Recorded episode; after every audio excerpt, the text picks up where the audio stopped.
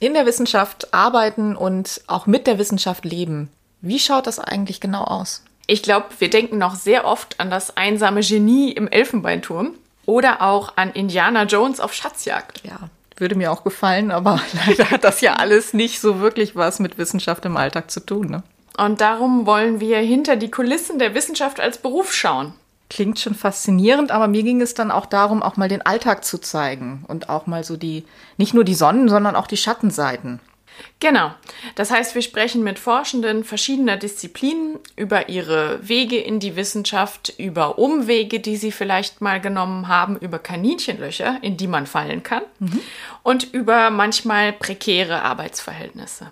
Wir haben Menschen mit ganz unterschiedlichen Geschichten und auf unterschiedlichen Karrierestufen bei uns zu Gast. Und wir, das sind zwei Historikerinnen, nämlich Julia Gebke und Julia Heinemann. Und wir berichten live aus, aus dem, dem Elfenbeinturm. Gut,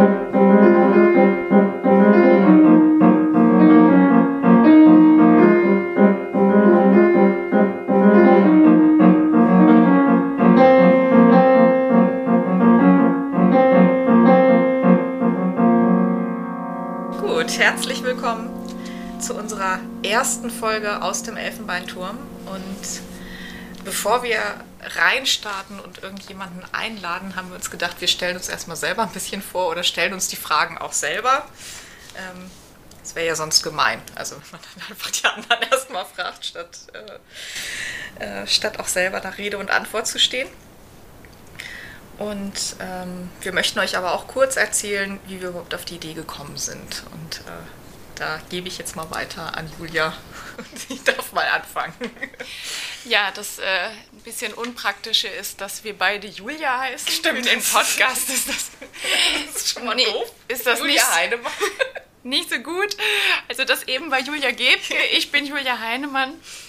Ähm, zwei Julias und ähm, ja, die Idee zu dem Podcast, die kam uns eigentlich schon, das ist jetzt schon ein Jahr her oder sowas fast, würde ja. ich sagen. Irgendwann äh, in den ersten Monaten der Pandemie. Als man so den Podcast für sich selber entdeckt. genau, als wir, wir Podcasts entdeckt haben für uns, also indem wir sie für unsere Studierenden aufgenommen mhm. haben und äh, Freude daran hatten und auch die Studierenden das geschätzt haben und aber ich glaube, vor dem, vorher war noch auch diese Idee, dass man mehr darüber sprechen müsste, wie Wissenschaft im Alltag funktioniert. Und ähm, mein Gedanke war dabei auch, dass, also einerseits, dass ich immer wieder das Gefühl hatte mit Freundinnen und Freunden, die nicht aus der Wissenschaft kommen, mhm. ähm, dass die mich gefragt haben, was, was machst du eigentlich? Also, und kein, kein Verständnis davon hatten, was ich den ganzen Tag tue, was ich auch nachvollziehen kann, weil ja. das ist ja nichts, ich produziere nichts, ich habe keine klaren Arbeitsabläufe, die immer dieselben sind mhm. und so weiter. Und, und ähm, andererseits hatte ich auch den Eindruck, wir reden viel zu wenig untereinander darüber, wie wir arbeiten. Mhm. Ähm, also gerade auch über so Arbeitsroutinen und über Probleme, die wir vielleicht haben und, und ähm, gerade auch zum Beispiel, also wenn ich, für mich war das am Anfang vom Doktorat ein Thema, dass dass sich irgendwie, man muss eine Arbeitsroutine selber entwickeln und das ist über, liegt überhaupt nicht auf der Hand, wie die aussehen soll. Ja. Und ich glaube, es ist wichtig, dass man mehr darüber spricht und und dann ist es ja auch nochmal, also ich habe viel mit Historikerinnen und Historikern dann darüber gesprochen, wie sie arbeiten, aber ich weiß deshalb noch lange nicht, wie in anderen Wissenschaften gearbeitet wird. Das war, war so die erste Idee. Und damit verbunden war aber auch der Gedanke, der vielleicht auch größer wurde im Rahmen der Pandemie, dass ähm, ich den Eindruck hatte, Wissenschaft ist irgendwie sowas, dem viele Menschen mit sehr viel Misstrauen begegnen und und ich glaube, dass es unter anderem damit zusammenhängt, dass es so undurchschaubar ist, was viele da eigentlich tun. Und ich glaube auch dieses, das, das war für mich auch irgendwie wichtig klarzumachen, ähm, das ist zwar prekär, aber es gibt eben auch einen Grund, warum wir uns für so etwas Prekäres entscheiden und warum das uns so fasziniert. Und ähm, das eben auch einer, ähm, auch einer größeren ja, einem größeren Publikum irgendwie verständlich machen zu können. Das ist, glaube ich, so ein bisschen die Motivation. Und eben dieses tatsächlich, äh, was du schon gesagt hast, einfach diese, ähm, man spricht selber so wenig untereinander darüber.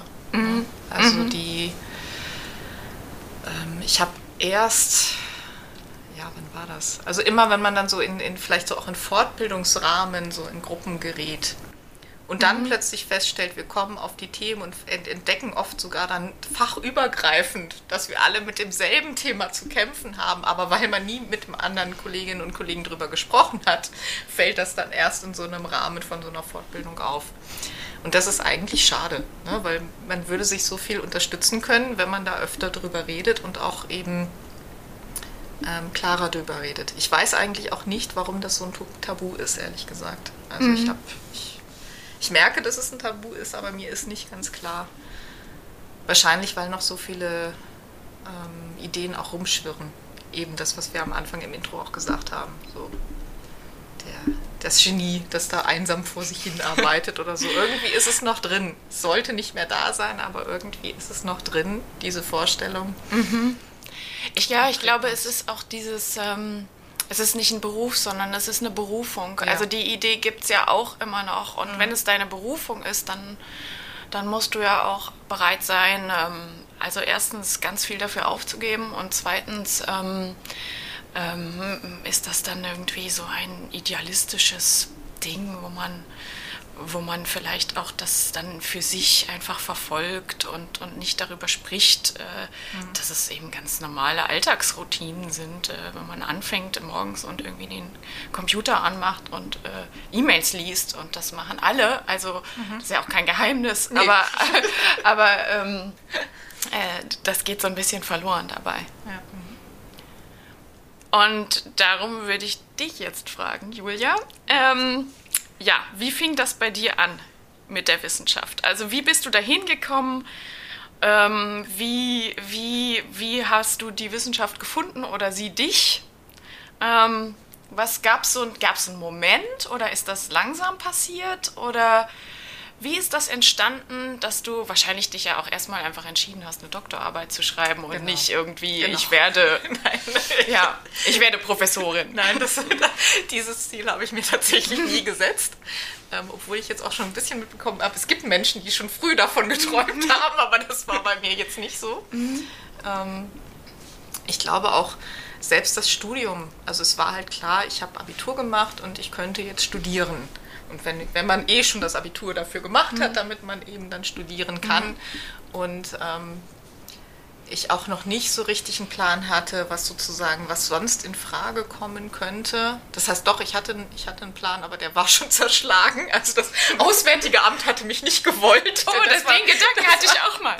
Das war Plan Nummer eins. Eigentlich wollte ich erstmal ins Auswärtige Amt, aber das, das hatte nicht funktioniert. Und ähm, dann habe ich gedacht, gut, da hatte ich aber mitbekommen tatsächlich, als ich dort, ich, ich war zumindest eingeladen worden zu diesem Test, war so ein eintägiger Assessment Center Test mhm. und da habe ich mitbekommen, dass die alle anderen irgendwie schon was studierten. Ich war die Einzige, die halt so aus dem Abitur dachte, ich, ich starte das mal.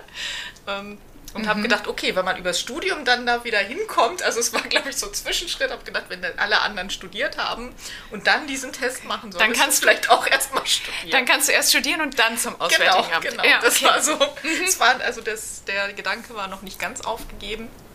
Und dann, dann habe ich nur ausgewählt, ähm, das war auch ein sehr seltsamer, wahrscheinlich Gedankengang, aber ich habe mir halt gedacht, ich will auf keinen Fall Lehrerin werden. Also ich wollte nicht auf Lehramt studieren. Ja, das ist, ja, gilt für mich auch. Das war, mhm. das war der nächste Plan. Und mhm. dann habe ich überlegt, wo kann ich das, äh, wo kann ich auch, ähm, wo kann ich quasi erstmal den ersten Schritt machen, weil ich auch wirklich gedacht habe, ich weiß nicht, ob ich so eine große Abschlussarbeit schaffe. Also ich wusste, ich war mhm. von Anfang an ein bisschen Sorge gehabt, dass ich so eine Magisterarbeit nicht überlebe. Mhm.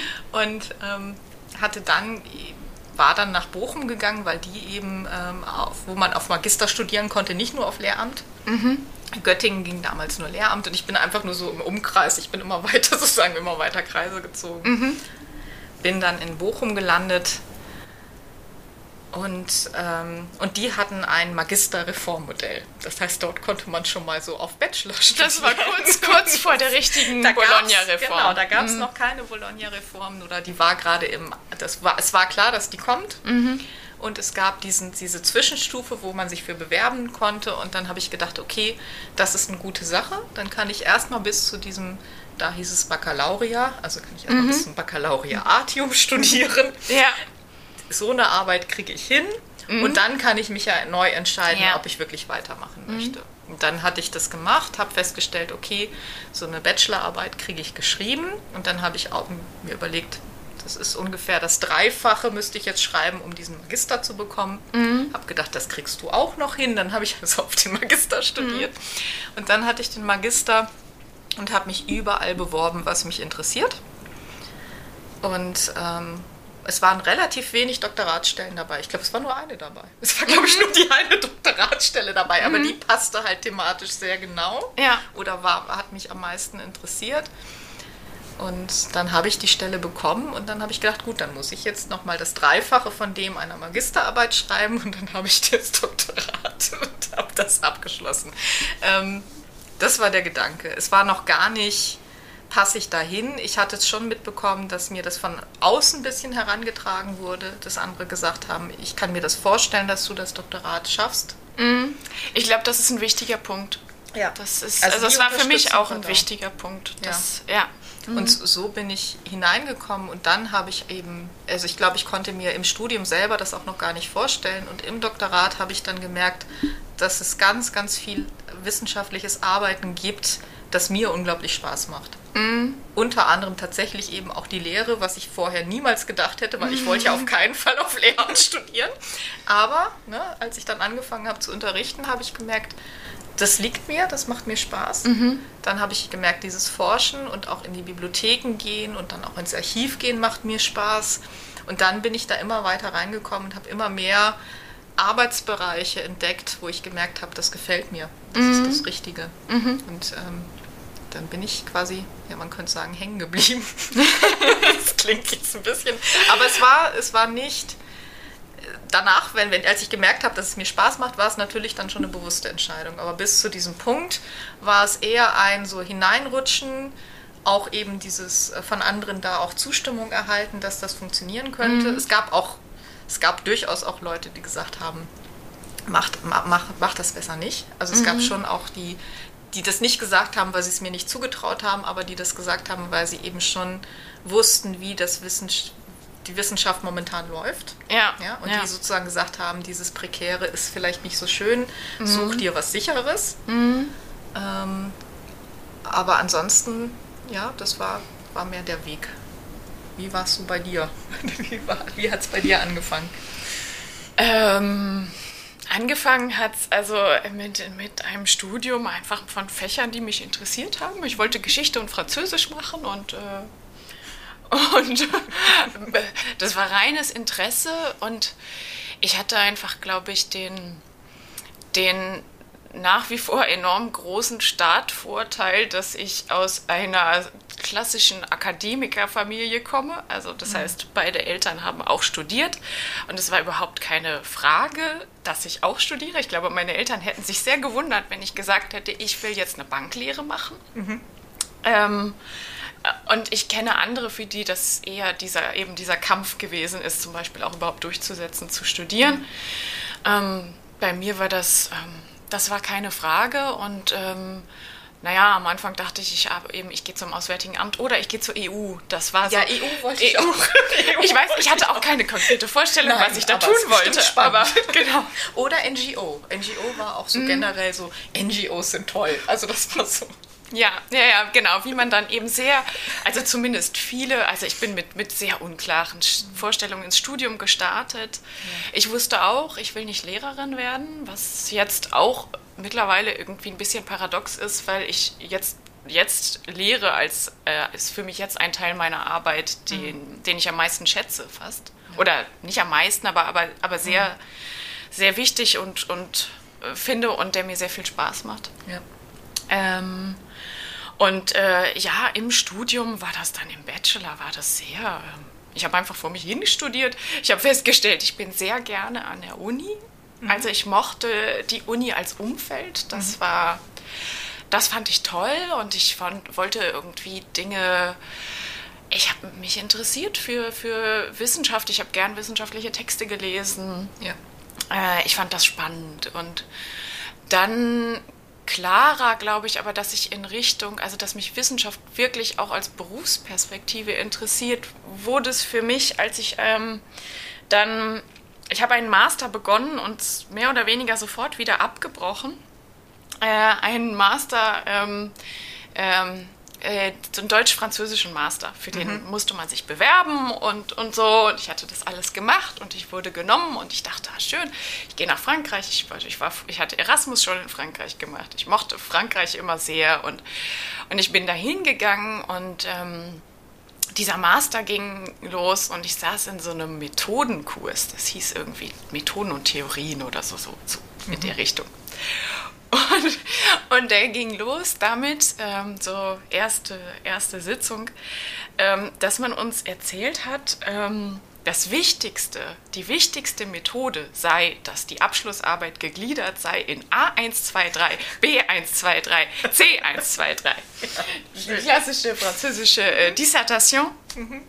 Und, und ich saß da, hab gedacht, ich hatte so ein ganz starkes Gefühl von, ich bin hier sehr falsch, mhm. weil das ist nicht das, was ich unter Methode verstehe. und Hauptsache die Gliederung und, stimmt.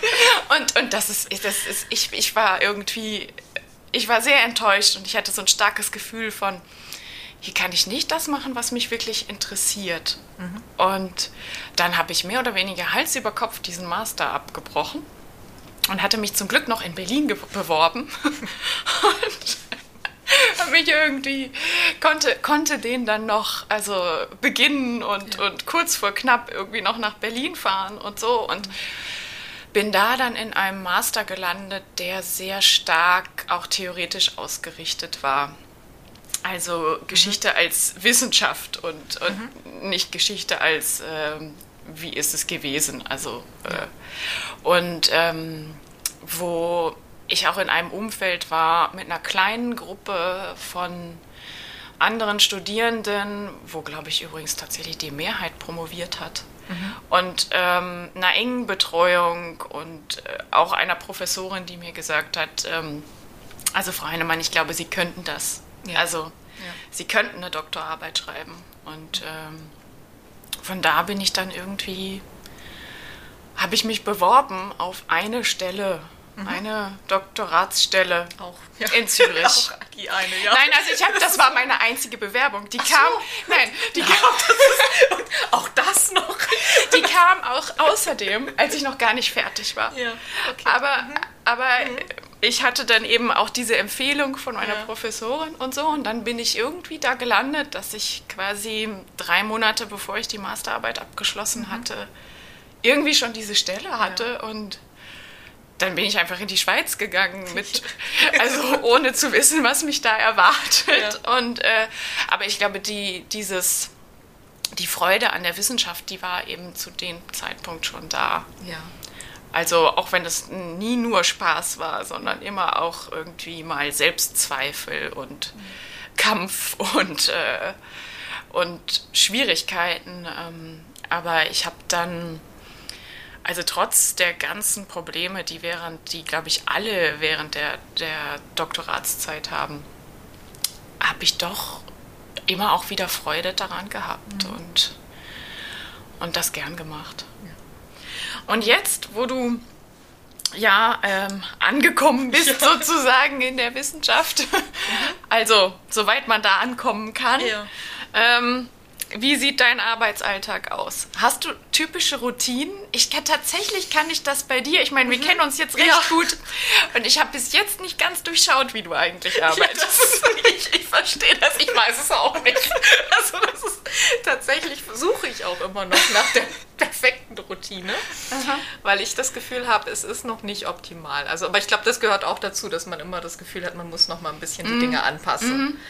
Also was also machst eben, du den ganzen genau, Tag? Lehre vorbereiten ist so ein großer Block, den ich auch immer am einfachsten kann tatsächlich. Das geht immer super, weil das ist ja für andere. Mhm. Genau, Also es das hat ist so weniger mit dir zu tun. Genau, das funktioniert. Ich glaube, das ist sowas, was ich auch schon so mitbekommen habe. Das, was für einen die größte Priorität eigentlich hat, oder dieses Forschungsprojekt, was immer so im Hintergrund mitgeht und was auch so langfristig gedacht eigentlich ist, das verschwindet immer, weil es eben, das ist das, was man nur, fast nur für sich tut. Ja? Ja. ähm, während alles andere natürlich dann äh, schneller und, und auch man hat sofort eine Rückmeldung. Ja? Also Studierende wissen es zu schätzen und sagen einem das dann vielleicht auch gleich, dass ihnen das, äh, Ja. ne? Ja. dass, dass, sie da, ähm, dass ihnen das geholfen hat oder so. Das, da, da weiß man, ich arbeite für die anderen und die Ja. haben da was davon. Wenn ich also mich an die an mein Projekt setze, muss ich mich dann immer erstmal überwinden und sagen, okay, das ist jetzt auch wichtig und es Ja. ist einfach interessant, aber ich habe immer so ein bisschen dieses Gefühl, mir fehlt, da gibt es ja auch jemanden, der vielleicht das Buch am Ende liest. Das bringt ja auch was, aber es ist nicht so Ja. offensichtlich für mich, ja.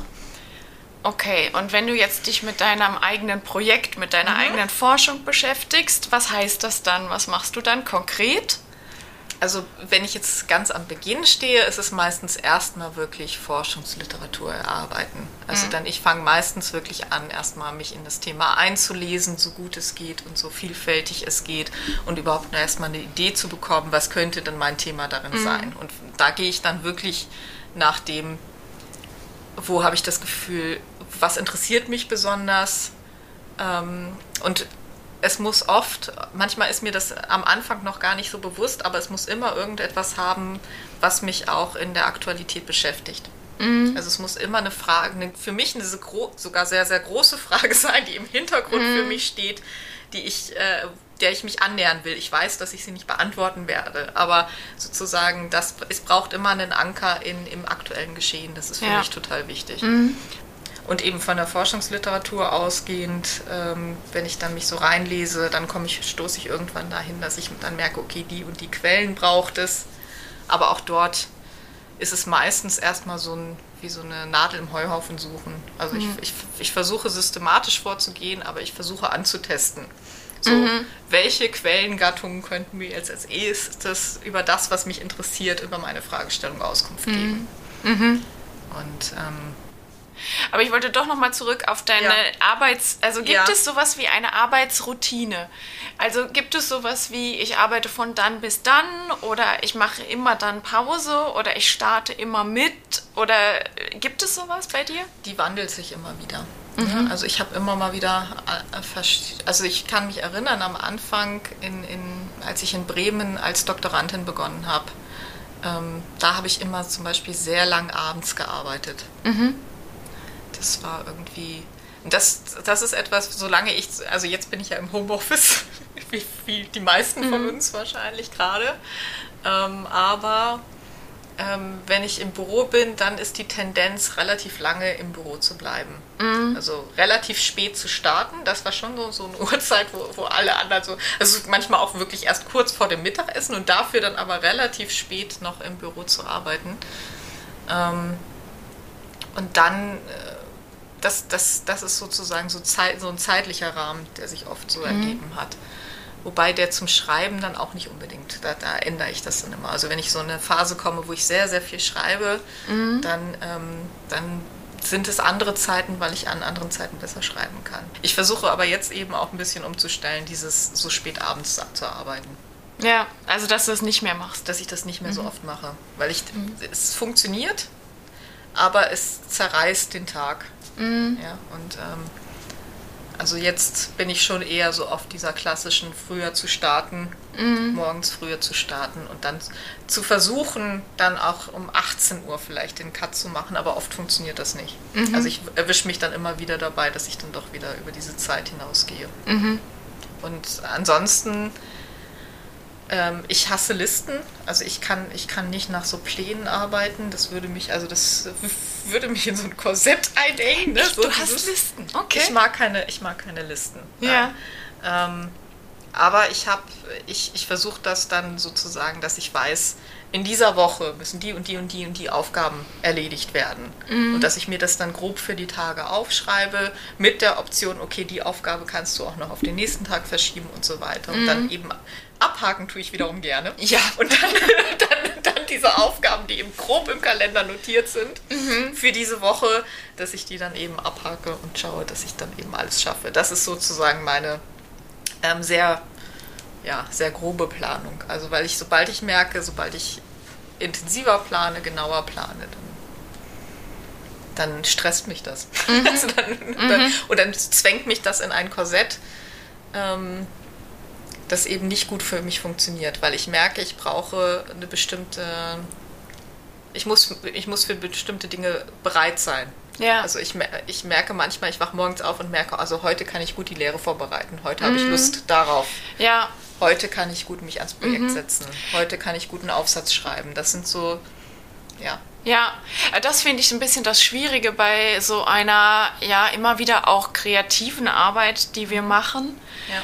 Dass es tatsächlich ja eine Illusion ist, dass wir jeden Tag aufwachen und wir können einen genialen Text schreiben. Nein. Also es gibt Tage, da habe ich schlecht geschlafen, da wache ich morgens auf und denke, nee, ich kann heute nicht schreiben. Mhm. Ich kann heute irgendwie nur äh, gerade vielleicht noch lesen, ja. aber ich kann nicht, also es wird nicht funktionieren, ja. heute einen guten Text aufs Papier zu bringen. Ja, es stimmt schon. Also ich, ich versuche schon jetzt auch so das, wo ich merke, das kann ich heute gut. Mhm. Ist, wenn, das, wenn das jetzt gerade passt, es kann natürlich mal sein, dass einfach wirklich eine Frist da ist und es muss jetzt genau das ja. gemacht werden ja, ja klar. Dann, ähm, dann ist egal. Aber wenn ich, wenn ich ein bisschen die Wahl habe und ich weiß, ich muss in dieser Woche das und das alles unterkriegen und ich, ich merke morgens, okay, das ist jetzt das, wo ich am ehesten mich dann drauf einlassen kann, dann, dann beginne ich damit. Mhm. Ja. Mhm. Ja, und eben das ist auch diese Sache, so, so erstens macht es auch der Körper noch mit. Ich glaube, mhm. das ist auch total mhm. wichtig. Also ich weiß, dass die diese Abgabe der Dissertation bei mir einfach, da habe ich es dann wirklich übertrieben. Und das war, mm. ich habe vorher immer ganz gut gehaushaltet, weil das ist ja auch etwas, wo man langen Atem braucht. Mm. Aber die letzten zwei Wochen äh, habe ich mich eigentlich nur noch zwischen Schreibtisch und Bett hin und her bewegt. Also nur noch diese Phase, wo man eigentlich nur noch Rechtschreibfehler korrigiert, Formatierungen nochmal irgendwie anpasst. -hmm. Ähm, und ein bisschen noch inhaltlich arbeitet, aber hauptsächlich jetzt wirklich diese formale Ebene nochmal alles durchgeht. Mhm. Ja? Ähm, das war, das, also da, der, gut, ich bin noch, ich, ich bin auch noch zum Tanzen gefahren, mhm. also ich habe dann abends durchaus noch Termine gehabt, die ich auch weiter wahrgenommen mhm. habe, aber nicht viel mehr. Also ich, mhm. und ich habe die Dissertation dann abgegeben und ich bin danach, ich weiß nicht mehr, also mehrere Wochen krank gewesen. Mhm. ja. ja. Ja, Weil das ist dieser Raubbau am eigenen hat, Körper, den, den ja. wir, ja. Was ja. ich aber nicht gemerkt habe innerhalb der zwei Wochen. Also da habe ich. Da ist man auch so auf Adrenalin, das merkt man nicht. Wahrscheinlich. Mhm. Und das wäre, das ist sowas, da kommt man immer wieder hin, auch wenn es dann so Publikationen und jetzt muss das sozusagen das Buch fertig werden und mhm. abgegeben werden. Dann kam nochmal, kommt, also hatte ich zumindest auch nochmal sowas, dieses mit den ganzen Kleinigkeiten nochmal durchgehen und kontrollieren und nochmal rübergehen. Und ähm, da habe ich dann schon das Gefühl, dass, also ob man dann jetzt diese ein oder zwei Tage noch dranhängt, ne, oder ob man das jetzt an diesem einen Tag noch macht, das müsste eigentlich besser zu timen sein. Ja. Ja. Ja. Aber gut, das, das, bei Fristen ist dann ja auch die Frage, wer hängt da noch alles mit drin und äh, wer ist dann noch darauf angewiesen. Genau, das finde ich schon auch noch einen ja. wichtigen Faktor. Ähm, ähm, halte ich andere Kolleginnen und Kollegen auf, ja. wenn ich es jetzt nicht Richtig. innerhalb der Frist abgebe. Richtig. Ja. Mhm. Ja, wie ist dein Arbeitsalltag? Wie sieht es bei dir so aus? Also das weiß ich ähm, eigentlich auch gar nicht so genau. ja, aber ich bin schon. Ich bin strukturiert. Ich, ich bin so, so ein bisschen so ein Routinetier.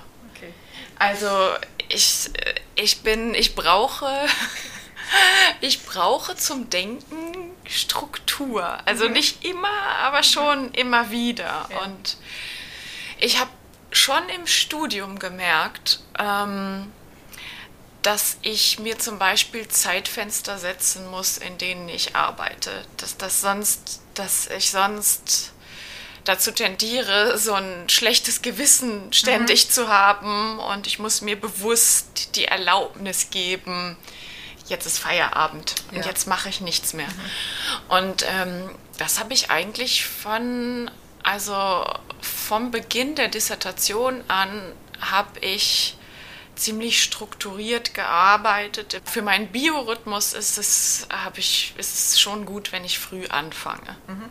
So. Ich kann das, das habe ich während des Studiums, ist mir jetzt eben wieder eingefallen, als du erzählt hast, auch von während des Studiums so Sachen. Ich habe die Bachelorarbeit damals so geschrieben, dass ich irgendwie morgens vier Stunden gearbeitet habe. Dann habe ich eine ausführliche Mittagspause gemacht, in der ich geschlafen habe. Ich habe immer einen Mittagsschlaf gemacht, jeden Tag. Und dann habe ich nochmal einige Stunden gearbeitet. Und dann konnte ich abends bis acht oder neun arbeiten weil ich dazwischen ja. diese Erholungsphase hatte. Aber das führte dann auch dazu, dass ich nicht mehr viel anderes gemacht habe, weil mhm. da, auch das zerschießt dir deinen ganzen Arbeit. Du bist im Grunde von morgens acht bis abends neun damit beschäftigt und danach machst du nicht mehr viel. Ja. Ähm, bei mir war es bei der Magisterarbeit übrigens meine Routine war Skat spielen.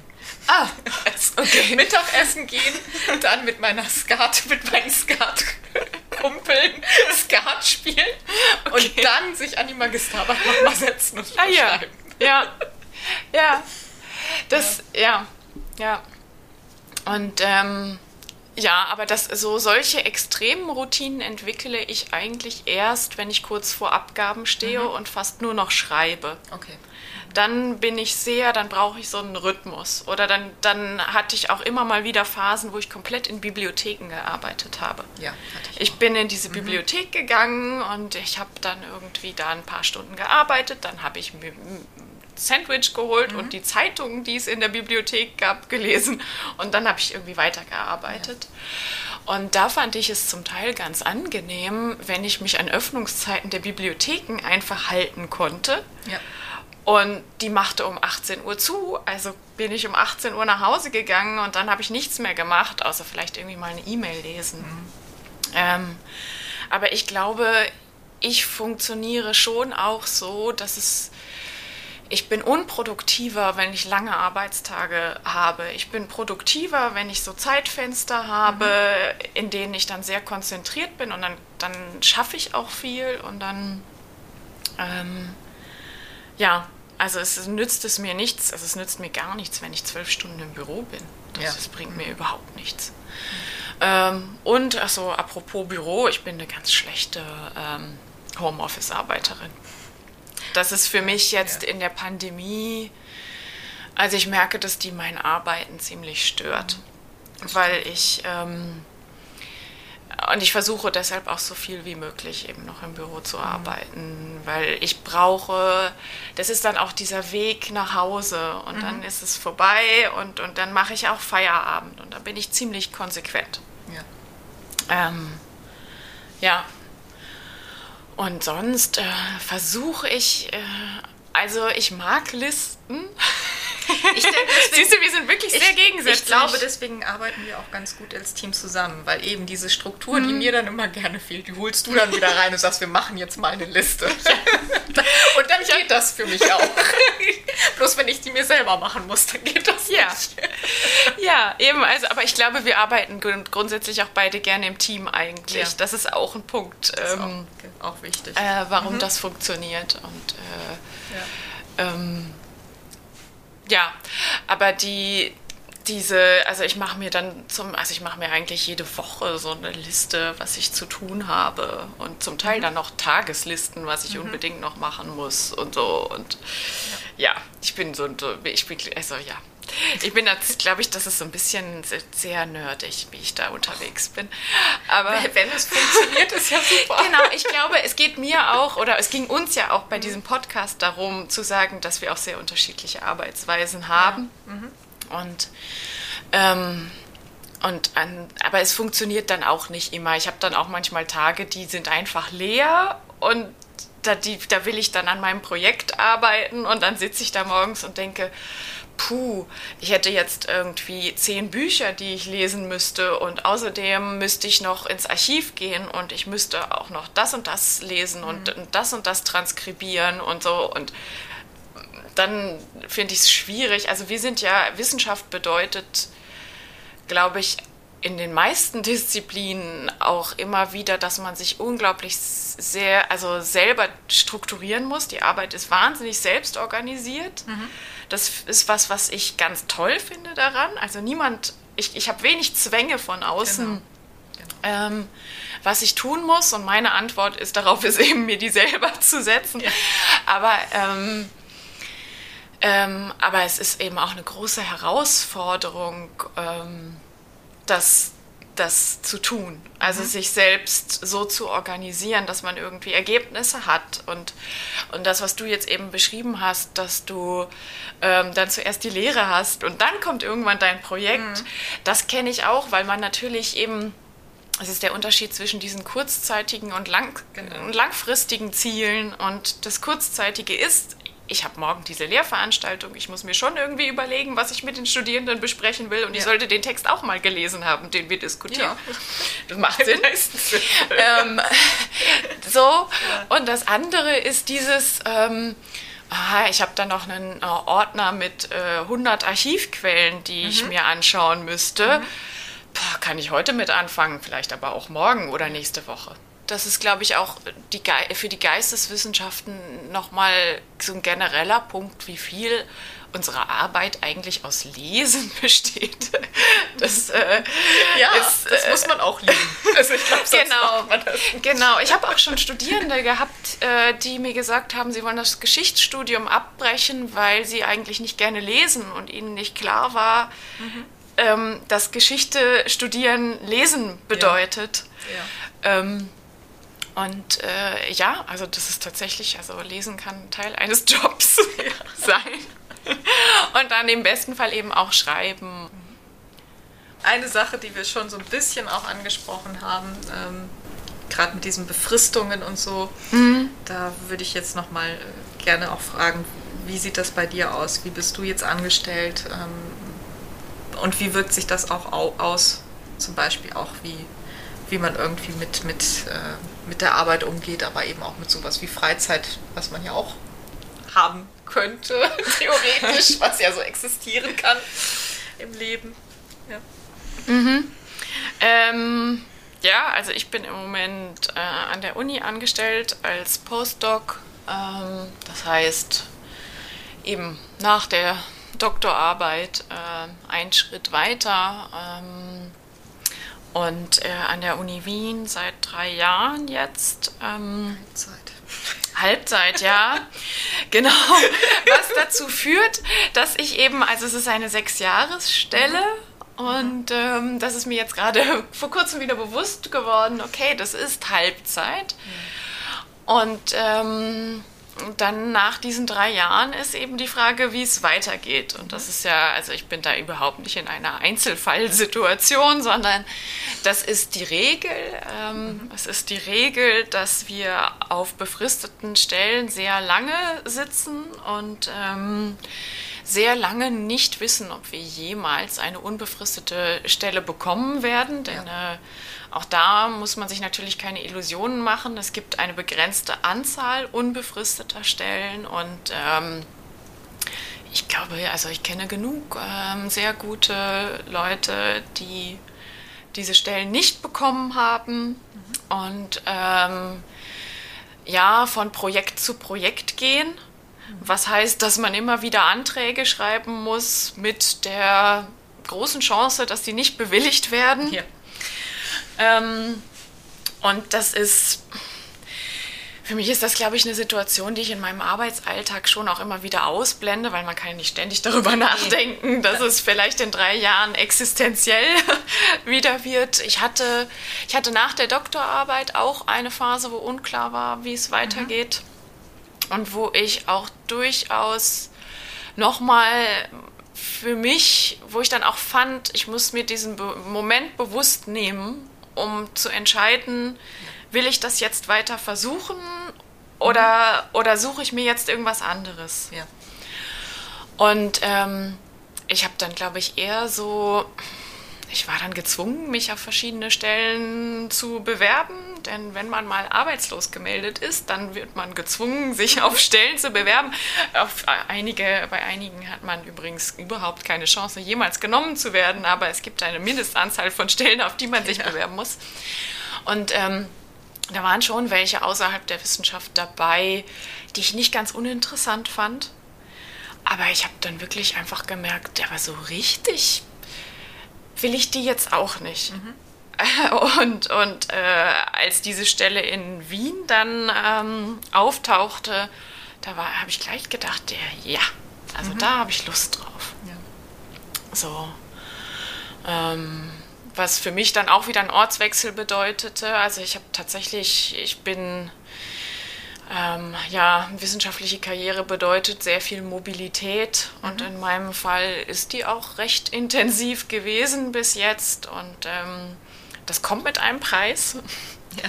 Das, ähm, ich glaube, da muss man sich keine Illusionen machen. Mhm. Das hat, das hat auch, also es ist bei mir auch immer wieder eine Begeisterung dabei, an einen neuen Ort zu kommen und, und ich habe durchaus auch Freude daran, aber es ist nicht ganz einfach, das mit einem Privatleben ja. zu vereinbaren und ich glaube, das ist für, also das ist ja auch kein, kein Geheimnis, dass das für Menschen mit Kindern ähm, dann irgendwann gar nicht mehr möglich ist mhm. oder sehr, sehr schwer möglich ja. ist. Ähm, und äh, ich bin da eben also sozusagen relativ frei, aber, aber ich finde es trotzdem auch keine einfache Situation. Mhm. So. Und ähm, ja, aber jetzt äh, eben habe ich, also ich bin eigentlich noch recht komfortabel. Ich habe eine Sechsjahresstelle bekommen. Genau. Das ist dann immer sagen, ich habe das Glück. Ja.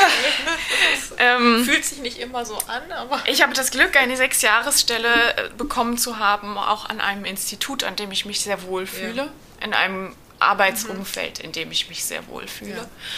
Ja. Ähm, und ähm, es gibt viele, die sich mit Jahres Stellen oder weniger langen Stellen sogar irgendwie weiterhangeln und mhm. ähm, wahnsinnig prekär sind. Äh, also und, und ich bin auch irgendwie, ich glaube, jeder, der auf einer befristeten Stelle sitzt, ist auf eine Art prekär. Mhm. Ähm, äh, ja, und dann gibt es da wie unterschiedliche Grade der ja. Prekarität. Ja. Ähm, ich habe auch, also ich bin 100% angestellt, das ist natürlich auch ein großer Vorteil. Ja. Auch das ist ein Problem, diese nicht vollen Stellen, mhm. die es häufig gibt. Mhm. Ähm, und ja, also Arbeit und Freizeit. ähm, nein, ich habe also ich muss, äh, das, äh, ich kann mich dazu bekennen, ich war nie jemand, die nur Forschung gemacht hat. äh, was auch komisch ist, dass es sich jetzt, also ich meine, ich sage jetzt bekennen, weil, mhm. weil ich auch in der Wissenschaft viele Menschen kennengelernt habe, bei denen ich den Eindruck hatte, die machen eigentlich nichts als arbeiten. Mhm. Und es gibt diese implizite Erwartung, dass man nichts macht als arbeiten. Mhm. Und dass man im Urlaub arbeitet. Ja. Und wenn man nicht richtig arbeitet, dann wenigstens Fachliteratur mitnimmt. Ja. In den Urlaub. Und ich muss sagen, ich lese im Urlaub lieber Romane als Fachliteratur. Ich, also, und ich glaube, ich bin aber auch sehr davon überzeugt, dass man nicht die bessere Wissenschaftlerin oder der bessere Wissenschaftler ist, wenn man nur arbeitet.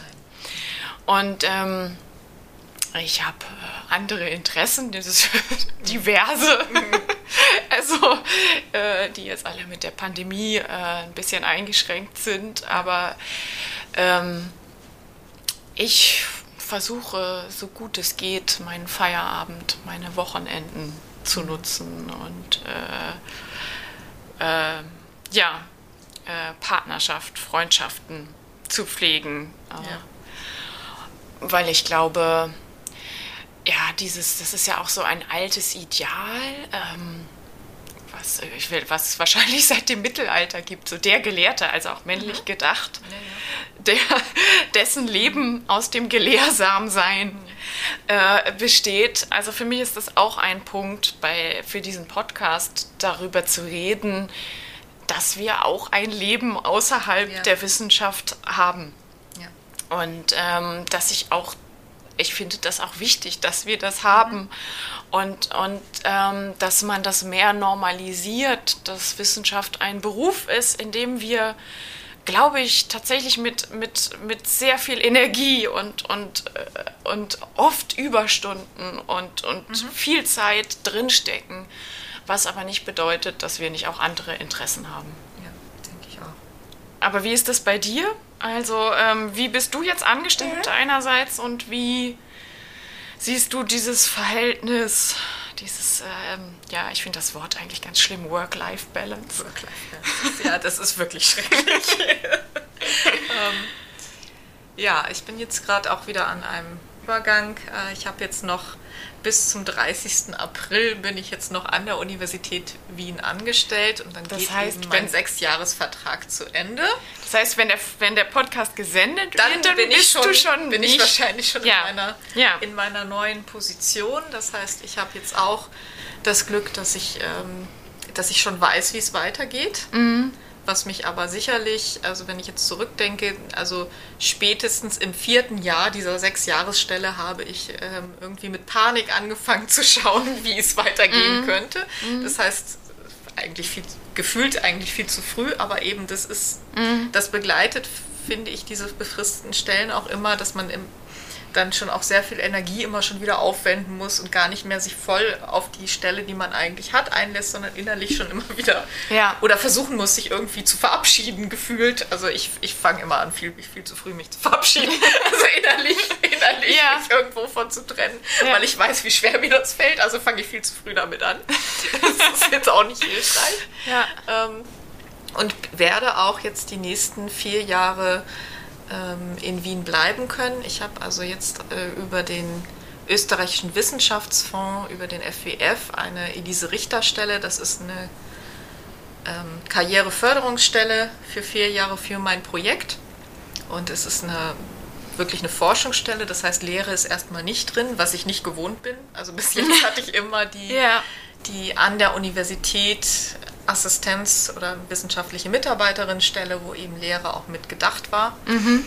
Und ich bin selber jetzt die Projektleiterin, das heißt, auch das bin ich so nicht gewohnt. Mhm. Ist, ich habe mhm. hab durchaus jetzt auch noch, äh, es gibt noch einen Institutsvorstand und es gibt auch jemanden, der mich da noch betreut. Also ich bin jetzt nicht mhm. komplett frei flottierend, aber ich bin mhm. jetzt noch einen Schritt unabhängiger, als ich es vorher war. Ja, du hast ja auch die Gelder selbst eingeworben. Genau, genau. Und ähm, ja, ich bin schon gespannt, inwieweit das nochmal irgendwie meine Art zu arbeiten ändern wird. Mhm. Ähm, Jetzt bist du ganz frei. Ich, das bin ich überhaupt nicht gewohnt. Und es gibt dann aber, wenn wir jetzt auf Freizeit gucken, da gibt es dann so Dinge, die, die ich auch immer wieder, egal wo ich bin, also das Erste, wenn ich einen neuen Ort wechsle, das Erste, was ich mache, ist zu recherchieren, ob es dort eine Flamenco-Schule gibt. Das ist tatsächlich ja. mein erster. Ja. Mein, also wenn ich weiß, wenn ich, wenn ich die Zusage bekommen habe, du hast die Stelle, dann ist mein erster Amtsakt sozusagen die Recherche, gibt es an diesem Ort eine Flamenco-Schule? Das finde ich einen schönen ersten ja, Schritt. Weil das äh, strukturiert irgendwie auch so ein bisschen. Oder das, das ist für meine mhm. Freizeit einfach etwas, was Tanzen, also wenn es jetzt keine Flamenco-Schule gäbe, würde ich trotzdem an den Ort ziehen, aber ich würde mir dann eben was Alternatives Alternatives suchen. Ja. Bis jetzt hatte ich immer Glück und habe sehr gute Schulen überall gefunden, wo ich war. Ja. Ähm, und das ist für mich auch immer wichtig, einfach als Ausgleich und auch als, ähm, als einen Ort, wo ich Menschen kennenlernen kann, die nicht im Uni-Umfeld sind. Mhm. Also es geht auch nicht nur ums mhm. Tanzen alleine, sondern es geht einfach darum, auch noch eine zweite Ebene zu haben, mhm. wo ich mich wohlfühle, wo ich weiß, ich bin mit Gleichgesinnten mhm. zusammen, wo ich auch mal, ähm, wo ich, also Tanzen ist für mich der Moment, wo ich wirklich nicht mehr über irgendetwas nachdenken kann. Mhm. Also aus, mhm. aus dem mhm. Arbeitsumfeld. Ja. Weil ich habe keine Zeit. Ich muss mich auf meine Füße konzentrieren oder auf den Rhythmus oder auf die Arme. Ja. Das heißt, es gibt so viel zu tun, dass ja. ich wirklich partout nicht mehr an irgendeinem Thema hängen kann. Und das, das ist für mich wichtig, diese eine Stunde zu haben oder eine Stunde 15 Minuten, je Mhm. nachdem, wie lange das dauert. Und dann nachher zu merken, oh, jetzt hast du wirklich die ganze Zeit kein einziges Mal mehr an das Forschungsprojekt gedacht oder an die Lehre gedacht. Ja. ja, das ist für mich Yoga oder jetzt sehr verstärkt seit der Pandemie Wandern. Mhm. Finde ich wahnsinnig äh, äh, angenehm, um den Kopf frei Ja. zu kriegen. Und ich glaube, das ist ja auch ein Problem in der Wissenschaft, dass wir, selbst wenn wir nach Hause gehen und wir sagen, wir machen nichts mehr, ähm, im Kopf noch Ist weiter da. daran ist arbeiten. da. Das ist ja, also es ist wie eine Arbeit, die nicht aufhört, weil Grübeln ein Teil unseres Jobs ist. Genau, genau. Und, und ähm, dann, dann, dann, ich kenne das manchmal, dass ich irgendwie im Supermarkt bin und dann habe ich einen Gedanken und schreibe den äh, auf meinen äh, Handy-Notizzettel, damit ich den nicht vergesse. Weil ich denke, ah, das ist wichtig für mein Projekt, das muss ich, darf ich nicht vergessen. Ja. Ja. Ich habe das beim Fahrradfahren ganz, ganz viel. Also deswegen, das fällt jetzt mit Homeoffice leider auch weg. Aber Fahrradfahren war immer so Fahrradfahren zur Arbeit und auch zurück. Also zum einen eben auch dieser Moment, wo man dann klar ist, es ist wieder ein Umbruch und ich, ich geh, begebe mich jetzt irgendwie in, aus dieser Arbeit raus, aber auch immer so ein Moment, wo ich vor allem über Lehre nachdenke. Also ich strukturiere sehr viel, was, was ich jetzt in der Lehrveranstaltung machen möchte und in welcher Reihenfolge mache ich sehr viel Ja. auf dem Fahrrad. Ja, ja. Aber was du eben noch gesagt hast, auch mit dem, ähm, dass du Flamenco auch nutzt, um äh, Menschen außerhalb der Uni kennenzulernen, ich glaube, das ist vielleicht auch noch ein Punkt, wo, also für mich ist es auch so, dass meine engsten Freundinnen und Freunde zu einem Großteil nicht aus der Wissenschaft kommen. Und ich auch den Eindruck habe, das brauche ich. Sonst, Ja. sonst, sonst bin ich doch in diesem Elfenbeinturm Ja, drin. genau. Ähm, wo, wo ich irgendwie äh, dann an den Punkt komme, wo ich vergesse, dass es außerhalb der Wissenschaft Ja. doch noch andere Dinge gibt. Ja. Gut, ich glaube, ähm, ja, wir tendieren dazu, sehr viel Zu zu, quatschen, wenn wir zusammen Ja. sind. Das ist wirklich so. Ähm, darum, äh, kurze letzte Frage. Äh, warum machst du das Ganze immer noch? Zum einen, weil ich tatsächlich mir nichts anderes vorstellen kann. Also ich kenne keine Alternative, die mir so viel Spaß machen würde. Ja, also ich glaube, würde es sozusagen, ja, würde es die geben? Also würde ich sozusagen genau wissen, das will ich unbedingt oder das, das würde mir genauso viel Freude machen, dann wäre ich raus. Aber das ist, das gibt es nicht. Ja. Ja, sondern es ist wirklich, je länger ich es mache, desto mehr merke ich, dass all diese Teile und auch Dinge, von denen ich vorher immer erstmal denke, das kann ich nicht, dann auf einmal ein Teil von mir werden und nicht nur ein Teil von mir werden, sondern Dinge werden, die ich wirklich gerne mache. Das fing, Ja. mit, ähm, das fing mit dieser Idee an im ersten Moment, oh Gott, dann muss ich dort auch unterrichten. Ja? War bei mir auch so. um dann ja. relativ schnell zu merken, okay, das ist irgendwie grandios. Ja? Also, und das ist auch wahnsinnig wichtig. Bis hin zu, ich glaube, in dieser Postdoc-Phase war dieser Me- Moment, wo, also wenn du das weiterverfolgst, dann musst du irgendjemand andere anleiten oder andere beraten. Ja? Also dann bist du. Dann bist du auf einer Position, wo du auch irgendwie äh, äh, coachen musst. Ja. Und das war auch wieder im ersten Moment so ein Schock, so das kann ich nicht, das, das, das bin ich nicht. Und dann bin ich da sehr relativ schnell, ähm, als ich dann so, so reingerutscht bin, gemerkt habe, nein, doch, das macht mir auch Spaß. Also eben irgendwie an, gerade auch diese, dieses ähm, auch Kolleginnen und Kollegen beraten oder da irgendwie ähm, gemeinsam wieder Dinge zu entwickeln, dass das mir eben auch liegt. Also von daher, ich habe jetzt noch keinen ich habe keinen Bereich gefunden, wo ich sage, das finde ich ganz furchtbar am wissenschaftlichen Arbeiten, sondern ich entdecke jeden Teil für mich und merke, es liegt mir alles irgendwie, wenn ich es für mich sozusagen adaptieren kann. Und, ähm, und macht mir, wenn ich jetzt nicht drüber nachdenke, wann die Frist wieder abläuft vom nächsten Vertrag und so weiter, macht es mir eben einfach unglaublich Freude. Ja. Und ich glaube, das wär, ist, äh, das ist der Hauptgrund. Aber das war von Anfang an, auch ähm, als ich mich für die Studienfächer entschieden habe, war wirklich der Gedanke, ähm, was macht für mich Sinn und was ist für mich wichtig, was, was interessiert mich. Und wirklich auch daran später arbeiten zu können, was für mich irgendwie sinnerfüllend ist. Also diese Sinnhaftigkeit, wahrscheinlich ist das der Grund, warum das jetzt das nächste Projekt ist, was ich schon andenke, aber noch in Kinderschuhen steckt. Dieses, äh, es ist sinnstiftend, es ist wahnsinnig sinnstiftend für mich. Also ich habe nie das Gefühl, das ist jetzt irgendwie Humbug, was wir hier machen. Ja. ja, ich Ja. glaube, das ist der Grund. Wie ist es bei dir? Warum machst du das Ganze immer noch? Ähm, ja, sinnstiftend, was du jetzt gerade gesagt hast, Ja. finde ich schön. Ähm, Ja, ich glaube, ich glaube, es ist bei mir ähnlich. Ich habe wirklich irgendwann festgestellt, dass ich fast alles von dem, was ich mhm. tue, gerne tue. Mhm. Also ich stehe nicht jeden Morgen auf und denke, juhu, heute kann ich irgendwie 50 Seiten lesen und Fußnoten, 10 E-Mails schreiben und, und, noch in zwei Sitzungen gehen. Das ist ja toll. Aber ähm, nein, so weit würde ich auch nicht gehen. Das wäre schon seltsam. Also da würde ich dann aber auch das hinterfragen. Ja, aber ich habe grundsätzlich, kann ich schon sagen, dass ich meinen Job sehr, sehr mag. Mhm. Und ähm, das Forschen, ich finde das Detektivische am Forschen, mhm. das finde ich was ganz Tolles. Äh, auch wenn es mich manchmal frustriert, wenn ich nicht weiterkomme oder das Gefühl habe, ich habe über, ich verliere vollkommen den Überblick. Ja. Ähm, und äh, wie du auch, habe ich die Lehre so für mich entdeckt, mhm. als äh, so, was, äh, ja, mich wahnsinnig viel Spaß dran und, und ich meine, ich empfinde es als großes Privileg, dass es Teil meiner Arbeit ist, mit anderen Menschen über wissenschaftliche Fragen mhm. zu diskutieren. Das, das macht mir große Freude. Ja. Äh, und ich glaube eben, das ist auch wahrscheinlich der Grund, warum immer noch so viele Menschen diese Jobs machen, trotz der mhm. schlechten Arbeitsbedingungen, weil es einem einfach viel gibt. Ja.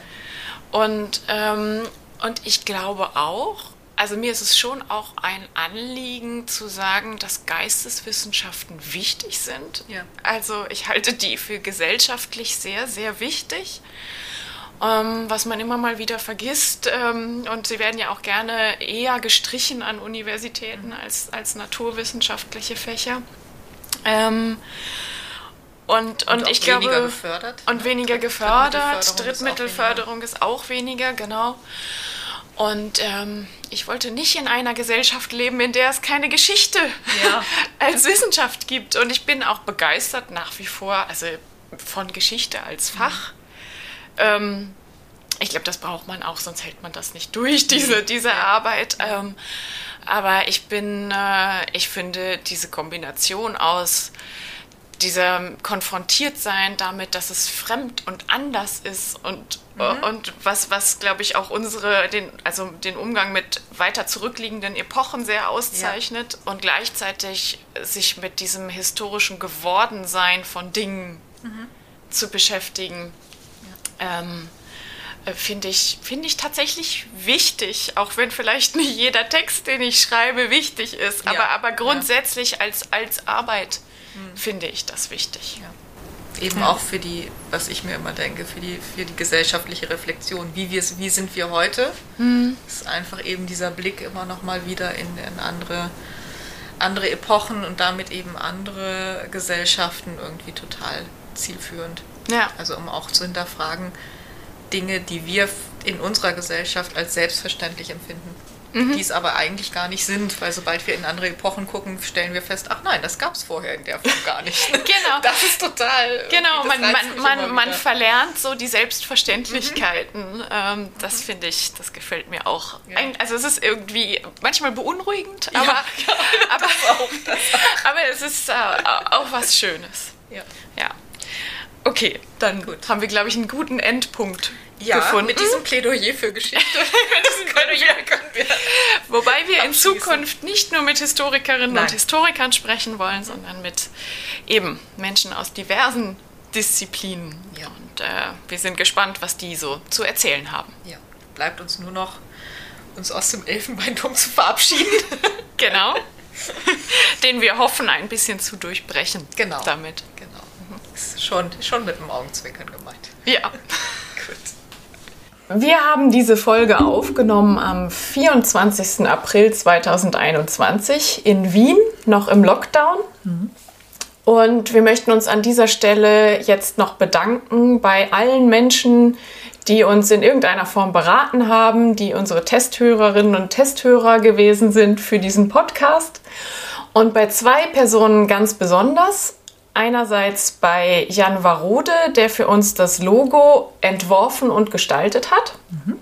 Und bei Monika Dörfler, die für uns die Musik komponiert und eingespielt hat. Und wer noch ein bisschen mehr von Monika Dörfler hören möchte, wer jetzt irgendwie Feuer gefangen hat, kann das tun, denn sie äh, spielt auch im Jazz-Ensemble Tries. Und sie haben auch gerade ein neues Album raus, das heißt Endangered Species.